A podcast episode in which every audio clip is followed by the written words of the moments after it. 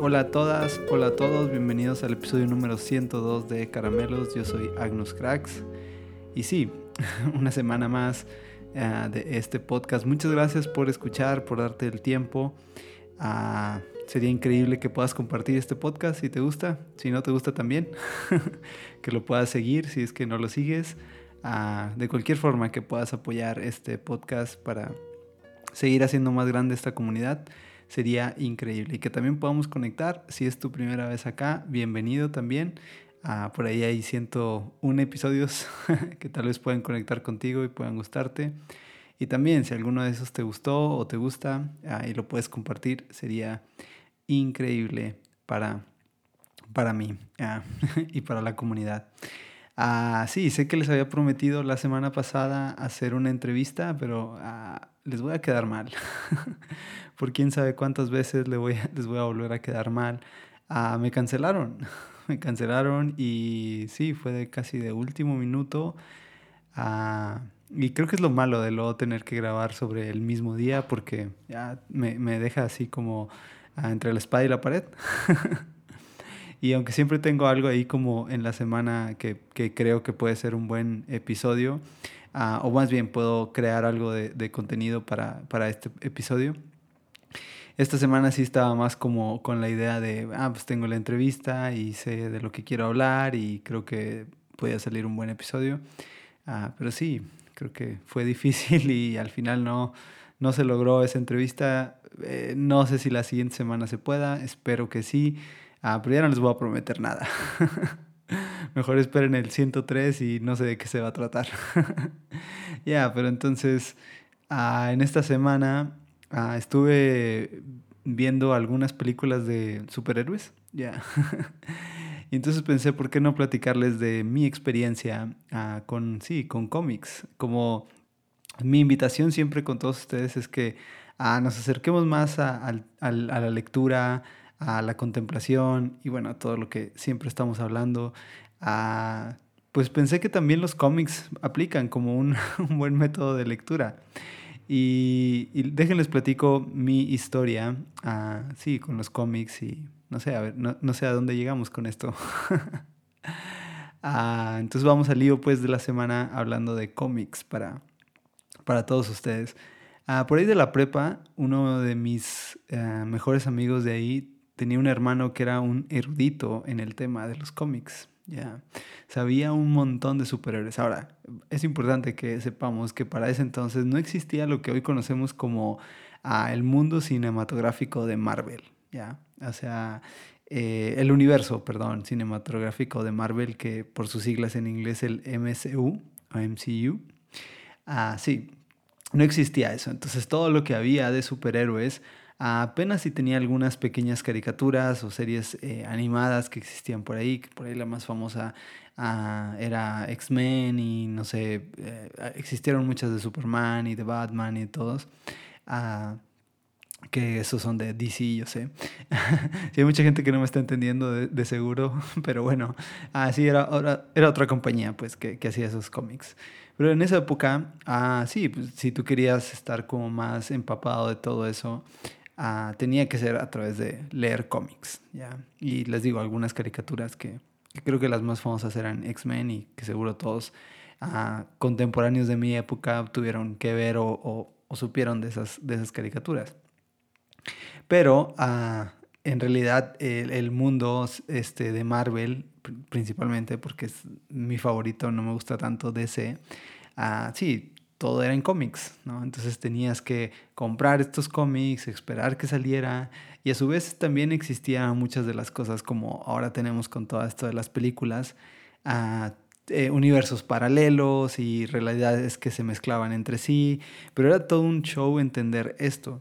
Pero siempre me llama mucho la atención a entender a los superhéroes, cuáles eran sus poderes, a preguntas que seguro no, no quiero decir que solo los hombres se hagan, porque ah, estoy seguro que también mujeres se las hacían, y estaba más como, eh, en, ese, en esa época creo que estaba más, ah, sí, la palabra era más machista el tema, no, no, no, era bien visto que las mujeres leyeran cómics, pues, así en esa época, ah, que creo que está bastante fuera de, de sentido, pero No vamos a hablar de eso.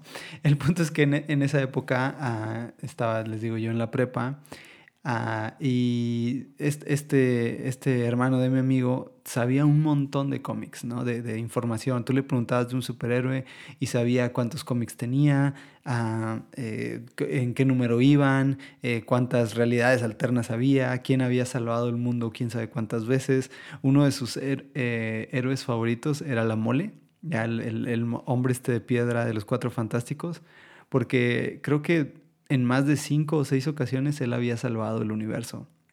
En varias peleas y cosas que él, eh, platicaba, ¿no? Entonces, eh, yo no había leído ninguno de estos cómics, pero siempre me interesaba platicar un poco con él porque me, llamaba mucho la atención todo lo que él sabía del mundo de los cómics. Ah, sí, era como medio nerd, pero lo increíble de de esta persona es que sí era nerd, pero era bien sociable, ¿no? Era muy agradable, platicabas con él y sabía de un montón de cosas. Entonces no es el clásico típico, o sea, típico nerd de película que está todo enclaustrado, que no habla con nadie, que se la vive viviendo en un mundo de fantasía y de cómics, no, sino que él sabía ah, de muchos de estos, de estos cómics, además era súper social ah, y te platicaba y, en fin, disfrutaba mucho platicar con él. En, eh, por esa época fue cuando yo trabajaba en Whataburger. Si no sabes de mi historia en Whataburger, por ahí hay un episodio en donde dice que incendié Whataburger. Ya, y ahí tenía un compañero que era amigo también de, de, de este hermano de mi mejor amigo. Ah, y él sabía también un montón, pero él todavía era mucho más eh, clavado en el tema porque él se dedicaba a comercializar cómics en ese entonces. Ahora, para una ciudad como la de nosotros, que está al norte del país, que no es una ciudad ah, de las más grandes del país, si acaso tenemos aquí a, media hora, 40 minutos, una de las tres ciudades más grandes del país, que es Monterrey. Pero fuera de eso, ah, no es tan fácil conseguir ese tipo de información en esa época. Les estoy hablando por ahí de los finales de los 90, ya. Entonces, ah, el Internet todavía apenas estaba en pañales. Ah, era difícil quien tenía acceso a Internet. Entonces, la única forma de comprar estas cosas era a través de ciertos distribuidores ah, y pues con contactos o alguna gente que viajaba tal vez a Estados Unidos y los podía traer, ah, que iba a ciertas tiendas en Estados Unidos o que tenía algunos contactos. En fin, no era tan sencillo comprar estos cómics. lo que podías comprar era lo que a lo mejor llegaba al puesto de revistas Ah, y definitivo, no iban a llegar cómics súper raros ni especiales. Ah, tal vez solo iban a llegar cómics en español. Y solo había ciertas tiendas, a lo mejor les digo, en estas tres ciudades grandes de México, ah, en donde podías llegar y, no sé, iba a haber una serie interminable, así como en las películas de cómics, ¿no? Y que que podías encontrar el título que quisieras o cómics raros, ¿no? O, o, este, o títulos muy especiales a precios absurdos porque son únicos, ¿no? Eso no existía. Entonces, este, este compañero de trabajo de Whataburger lo que, lo que hacía, que al día de hoy no sé cómo es que lo hacía, seguro tenía algunos contactos, tú le podías pedir cierto cómic y él se tardaba más o menos como un mes en traértelo, ya. Para ese entonces yo ya estaba bien emocionado con todo lo que me platicaba ah, el hermano de mi amigo y, yo sí veía para, esa época la, la, caricatura o me sabía la caricatura de X-Men. Y entonces tenía un personaje favorito de esa caricatura y mi personaje favorito siempre fue Gambit o Gambito, como lo conocen muchos. Ah, sí, era un tipo que tenía un bastón y lanzaba cartas y esas cartas iban cargadas de cierta energía. Después supe que el superpoder o la habilidad o la mutación que tenía a Gambit era eh, cargar su cuerpo de energía biocinética, lo cual significaba que todo lo que él tocara lo podía ah, literal crear como una bomba, ¿no? Entonces, además de que toda esta habilidad se multiplicaba en su capacidad mental, y en su capacidad física. Entonces no solamente tenía ese poder, sino que se había entrenado con artes marciales y era muy bueno ah, peleando. Entonces ese era su superpoder y me llamaba mucho la atención uh, que era un, un, superhéroe que salía pocas veces en los en los episodios de las caricaturas y entonces uh, yo estaba en la, en, la, en la, emoción de empezar a leer mi primer cómic, ¿no? Mi primera historieta, saber más de este personaje y se me ocurrió pedirle a este compañero de trabajo que me consiguiera los cómics de, Gambit. Y creo que no fue nada fácil porque tardó un montón de tiempo en traerme el cómic y no fue nada barato para, para la época. Entonces, pero al día de hoy tengo ese cómic y es el número uno de Gambit. ya, es, es, uno de mis, uh, este, no sé, es uno de mis tesoros de mi, de mi juventud que tengo todavía guardados. Tengo algunos más, compré varios, le, le, compré algunos cinco tal vez. Uh, después perdí alguno de ellos, me lo, me lo presté y creo que me lo robaron, ya nunca me lo regresaron. Ya, pero siempre fue así mi, mi superhéroe favorito sobre todos, ¿no? Entonces siempre que eh, salía una, en una plática, una discusión de superhéroes, yo metía mi cuchara, me creía experto, pero en realidad no, es que todo lo que había escuchado del hermano de mi amigo y de este compañero de trabajo era lo que yo mezclaba en, la, en las pláticas, ¿no? Y les decía, no, no, no, el mejor superhéroe es la mole, eh, pero estos poderes, o sea, yo no sabía mucho del tema pero había platicado con ellos, escuchaba las historias y siempre me apasionaban mucho, uh, sí, todo, todo esto. pero después, obvio, uh, empieza a salir todo el mundo del cine y llevan los cómics a, a las pantallas grandes, a hacer películas. Ah, y la primera cosa que yo sí tuve fue como una reacción de, ay, no, estas películas no son como el cómic. Uh, y creo que Marvel, al menos, no sé, DC, este, DC es Batman, Superman, todas estas películas. No lo han hecho tanto, no han explotado tanto sus personajes y, y el cine como tal. Uh, pero de, Marvel lo ha hecho muy bien y después de que Disney los comp compra eh, esta, la parte de Marvel Cine o Marvel Televisión, no sé, no sé cómo la llamen, le dieron un boom increíble, ¿no? Entonces, al día de hoy, cuando sale una película uh, de superhéroes, no sé, lo vimos el año pasado con Spider-Man, uh, fue un boom, se acababan los boletos, la gente estaba abarrotando la sala sin importar que estábamos, bueno, que aunque ya no estamos tanto en pandemia, todavía hay ciertas restricciones, no importó, estaba uh, lleno con, con Spider-Man. Justo ahora, unas semanas, Uh, pasó lo mismo con Doctor Strange. Uh, y sí, eh, de nuevo, o sea, Marvel la ha sabido hacer realmente de una forma bastante inteligente. Pero lo más increíble que me pareció de todo esto es que yo estaba renuente al tema de, no, no, no, este, cada vez que salía una película de X-Men o de Spider-Man o no sé, la que quieran, la que quieran que haya salido de, de, de esta época del mundo uh, cinematográfico de Marvel, universo, perdón. Ah, yo siempre estaba renuente porque medio conocía la historia de la mayoría de los uh, superhéroes más populares, ¿no? Digamos, los Cuatro Fantásticos, uh, X-Men, no sé, Capitán América, eh, Thor, no sé, lo que se les pueda ocurrir, Iron Man, a todos estos superhéroes, sabía algo de ellos y sabía alguna historia que, que, que, que siempre estaba media eh, oculta o me, me, sabía un cómic, una serie de un universo alterno, ah, algo que me habían platicado lo tenía en mente y siempre yo cuando iba a ver estas películas era como, ah, así no fue la historia, ¿no? Realmente así no sucedió. Ah, y pasó mucho cuando sale Gambit en, una de las películas de X-Men, solo sale en una serie, en, una, en una película de la saga de X-Men, uh, y le hacen no tanta justicia a lo que es el personaje realmente uh, que yo conocía. Pero después me puse a pensar, lo que hizo Marvel fue una movida súper inteligente al crear este, este término de... Uh, eh, universo cinematográfico de Marvel, ¿no? Porque en realidad de eso dependía mucho de la fuerza de Marvel que era crear universos paralelos. Muchos de sus cómics, de historietas, de historias, se traslapaban una con otra, se juntaban, hacían un crossover entre personajes, entre eh, algunos otros eh, héroes, algunos otros villanos, ah, y lo que terminaban haciendo era crear ciertas realidades alternas. Entonces la jugada que a mí me pareció muy inteligente Uh, y que también me dio cierto alivio después de, de, dejar de juzgar tanto las películas y decir, no, esto no es cierto, esto no sucedió así, ah, se lo están sacando de la manga, fue crear esta jugada de decir, no, pues en realidad esto es un, una realidad alterna que la estamos llevando a la pantalla. O sea, crearon su propio universo, pero ahora de películas. Y lo cual lo han hecho de una forma súper, ah, no sé, me quito el sombrero entre Marvel. Ah, yo sé, es, un negocio y seguro hay muchas o millones de mentes pensando uh, qué es lo que tienen que hacer pues, para vender.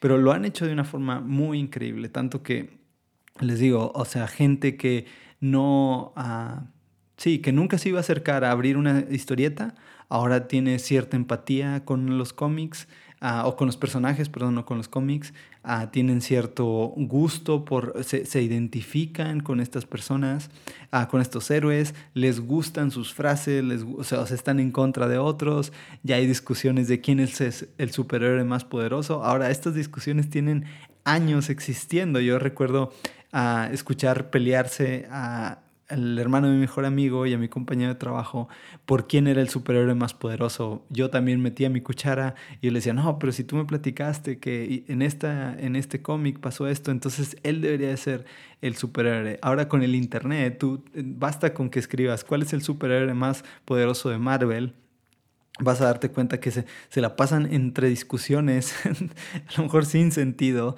para saber eh, quién es. Inclusive ahora en este nuevo universo cinematográfico de Marvel existe esa misma pregunta y basta con que preguntes quién es el superhéroe más poderoso del eh, MCU.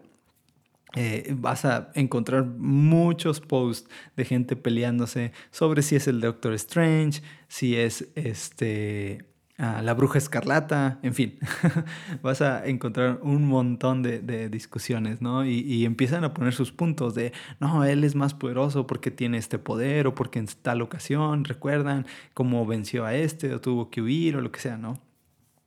Entonces se me hizo una, una, una, jugada muy inteligente de Marvel crear este mundo cinematográfico en donde ya deja de lado completamente a los cómics, que siguen siendo la esencia de todos estos personajes, pero lo ha llevado a que sea mucho más eh, digerible, no es empático, sino creo que es digerible para todos y para todas las edades. O sea, todavía recuerdo hace una semana a estar en una comida familiar y, y estaban platicando, eh, mi hermana, que es mayor que yo, ah, y sus hijos estaban ahí platicando en la mesa y diciendo, no, es que fuimos a ver tal película y es que este superhéroe y todo. O sea, ya es un tema mucho más fácil de hablar y de tocar cuando, ah, recuerdo, 20 ah, años atrás, eh, era un tema de era un tema para los que, sí, no son sociales, para los que se la pasan eh, sin, sin convivir, lo que sea, ¿no? y creo que también a mí me, me, hizo mucho más sentido escuchar esto y entender, ah, bueno, pues si, si es un universo cinematográfico, ah, pues Marvel lo ha hecho bastante bien, ¿no? Y con este punto ah, llegué a la conclusión de que tal vez ah, Gambit es mi superhéroe favorito de cómics.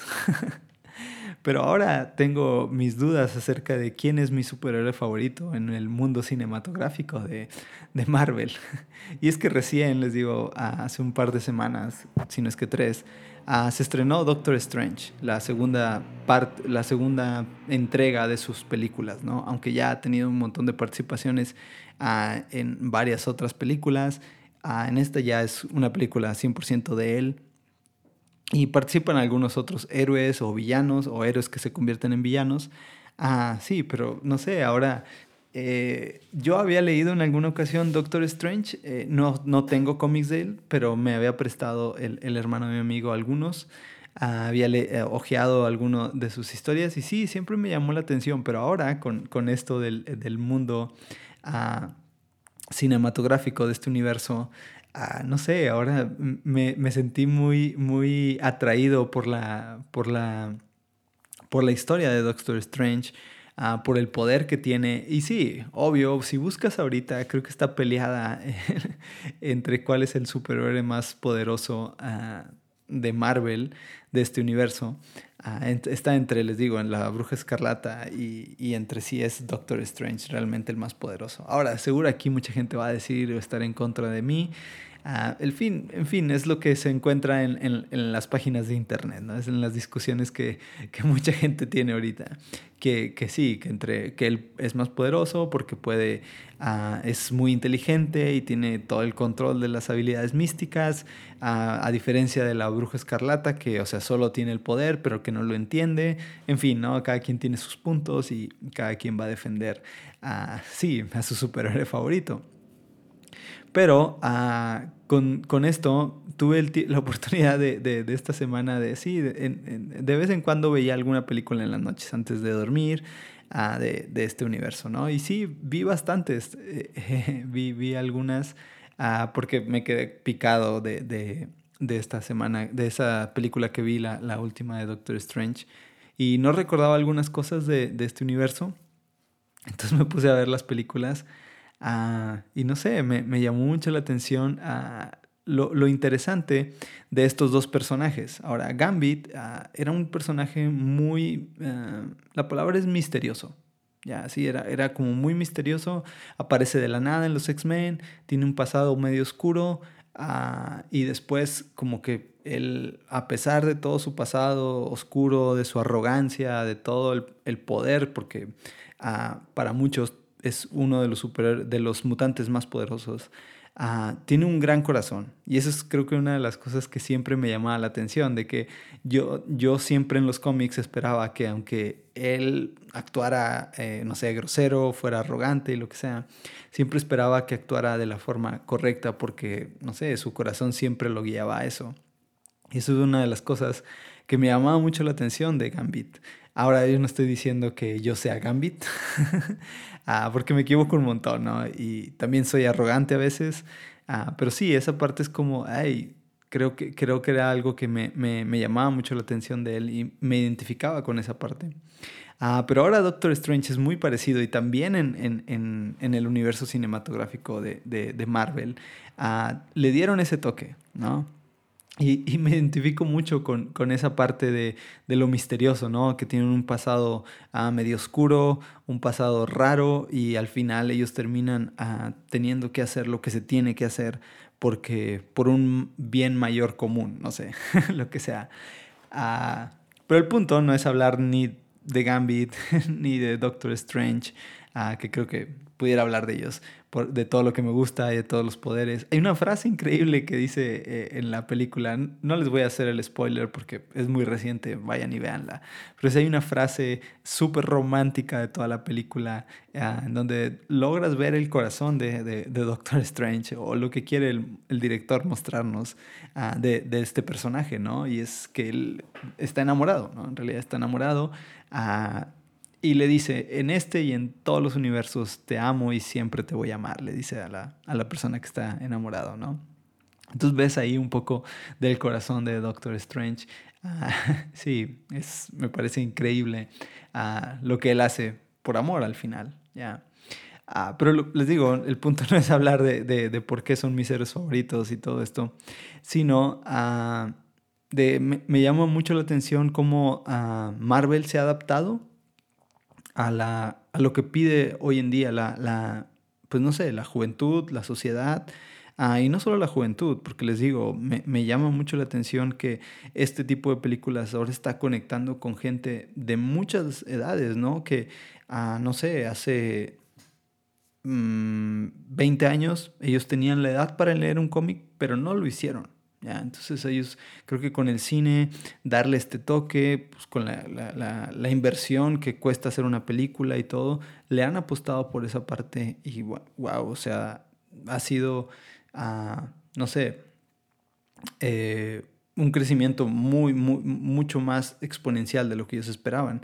Uh, y no solo eso, sino que ahora ves en, en, en las películas que tocan temas sociales, temas, no sé si a veces están forzados y de eso podría hablar en otra ocasión y me gustaría tal vez hablarlo, pero con alguien que sea experto en el tema. Ah, pero sí, o sea, veo a veces que forzan ciertas cosas en las películas, ah, como relaciones, eh, y ojo, no estoy en contra de esto, pero sí he visto que se forzan ciertas cosas en las películas para, para, no sé, como si simpatizar con cierto grupo de personas en la actualidad. Ya. Ah, no voy a decir más, ¿no? Pero de repente ves como en una escena de Avengers ah, eh, que hay un momento en donde puras mujeres defienden a otra mujer, ¿no? Y, está bien, no estoy nada en contra de eso, ni les digo, no pienso hablar de eso, ustedes saben, mi corazón hacia las mujeres ah, somos iguales, de hecho, siempre van a merecer mi, respeto y mis, mis disculpas por tantos años de maltrato y de todo lo que ya saben. Ah, ya, pero ese no es el punto, o sea, a veces, a veces eh, siento que que hay ciertas escenas que buscan como empatizar con ciertas cosas. y en lo personal siento que también algunas están muy forzadas. Otras ni cuenta te das. y creo que le dieron al clavo con eso. Pero en otras sí creo que está un poquito forzado. En fin, solo es mi perspectiva. Ah, pero sí, me llamó mucho la atención la capacidad de, de lo que están haciendo ellos de modificar su modelo de creación de contenido para empatizar con muchos. Ya. Y no sé, esto, esto me, hace, eh, me hace pensar que, que, muchas veces nosotros ah, pensamos, yo soy así de esta forma, ah, yo soy de esta manera y que el mundo se aguante a lo que yo soy. ¿ya? Cuando creo que mm, deberíamos de cambiar un poco nuestra forma de, de, de enfrentarnos al mundo. ¿ya? Ahora, no quiero decir que cambies tu forma de ser Ah, o tu esencia, perdón, creo que sí, nuestra forma de ser sí la podemos cambiar, pero no nuestra esencia por querer agradar a otros, porque no creo que se trate de eso, sino de lo que se trata es ser un poco más conscientes a mi entorno, a mi sociedad, a lo que sucede a mi alrededor, en mi familia, con mis amigos, y ser un poco más ah, capaz de adaptarme a las situaciones. Si tú eres serio, está bien que tú seas serio, pero creo que puedes buscar el lugar y el momento, e, las personas, un grupo, una comunidad ah, de amigos, de conocidos, de fe, como sea, en donde puedas sentirte un poco más libre tú y entonces adaptarte a ese, a ese sistema y poder compartir con otros. Porque ves, ah, creo que una de las cosas del ser humano es que hemos sido llamados a eso, a participar, a ser eh, partes de, un equipo, a partes de una comunidad, parte de una familia. Ah, no somos seres individuales, sino somos seres codependientes de nuestras relaciones con otros. Ah, y creo que a veces eh, somos orgullosos, somos egoístas, ah, somos, no sé, simplemente pensamos que somos mejores que otros y, no sé, otras veces nos sentimos eh, menos que otros y esos pueden ser barreras, ah, límites para poder conectar con una comunidad de personas, con una familia, con simplemente con alguien más. ¿ya? Entonces me, parece interesante cómo ah, una empresa dedicada a hacer cómics, que siempre ha estado en eso, decidió apostarle por no solo crear eso, sino adaptar sus historietas, a llevarlas a otro medio y conectar con un montón de personas. Ahora, sé que esta comparación pudiera sonar que no tiene sentido. Estamos hablando por un lado de una empresa ah, que solo le interesa vender y ganar mucho o entretener a las personas y por otro lado nuestra capacidad ah, de conectar con nuestro eh, mundo, con nuestras relaciones, con las personas que tenemos a un lado. Pero sí hay similitudes. ¿ya? Piénsalo de esta forma. Ah, simplemente vale la pena a lo mejor pensar, sentarnos un momento y ver cómo están nuestras relaciones con otros. Ver cómo mi capacidad de, conocer a otras personas. Vean, para mí es difícil conocer a otras personas. Eh, porque soy una persona seria, ah, pero creo que he encontrado la forma en algunos momentos de torcerle un poco el brazo a esa forma mía de ser, a vencer un poco el orgullo, la arrogancia, el miedo muchas veces. Y creo que a veces he podido sacar ciertas buenas cosas de eso, así como Marvel lo ha hecho, así como Marvel ha, tocado el corazón con muchas películas, así como a veces se nota forzado, pero ¿qué más da? Al final está intentándolo una y otra vez. Les digo, sé que Marvel es una empresa, no tiene corazón, no tiene sentimientos, ¿ya? Ah, pero no sé, creo que eso me, dejó pensando de, de, la forma en la que se ha adaptado. Creo que todos pudiéramos readaptarnos. a parte de, de construir mi fe, que me gusta más reconstruir ahora la, la frase, a reacomodar mi fe, ha sido eso, ¿no? Es la capacidad de poder saberme en mis deficiencias, en saber que tengo cosas que no, de las cuales no soy capaz, pero también en las que me puedo esforzar un poco más, puedo transformar algunas otras para ser diferente y poder ser empático con otras personas. Ah, sí, ya. Pero mi invitación con todo esto es que nos podamos detener por un momento Ah, y hagamos una pequeña análisis de cómo están nuestras relaciones ahora, ¿ya? de cómo ah, nos estamos comunicando en nuestro trabajo, en nuestra sociedad, en nuestra familia, con nuestros amigos, con nuestras parejas, uh, qué es lo que está en medio de nosotros. Y tal vez pudiéramos cambiar cambiar el método, cambiar la forma, crear un nuevo, un, nuevo, un, nuevo universo paralelo del que ya habíamos estado tanto tiempo y no nos ha dado todos los mejores resultados. Ahora tal vez eres alguien súper sociable y este no es un problema para ti. Hablo en lo personal, para mí sí es un problema, pero estoy seguro que para muchos esto no les genera ningún otro problema. Pero también creo que hay un lado oculto de esas personas y es que a, a veces es mucho más difícil conectar cuando eres muy sociable. Estoy haciendo comillas con mis dedos. es mucho más difícil conectar a un nivel más profundo con alguien, porque ves tus relaciones con esas personas terminan dependiendo de una fiesta o de un momento en específico, ah, cuando creo que a veces sí necesitamos todos y en todos los sentidos conectar de una forma mucho más profunda. Entiendas eso al nivel que sea y con quien sea. Ah, sí, espero que les guste. Me saqué de la manga, así como Gambit se saca las cartas de la manga y las lanza como bombas. espero lanzarles esta bomba y que te guste. Ah, nos vemos la próxima semana. Bendiciones.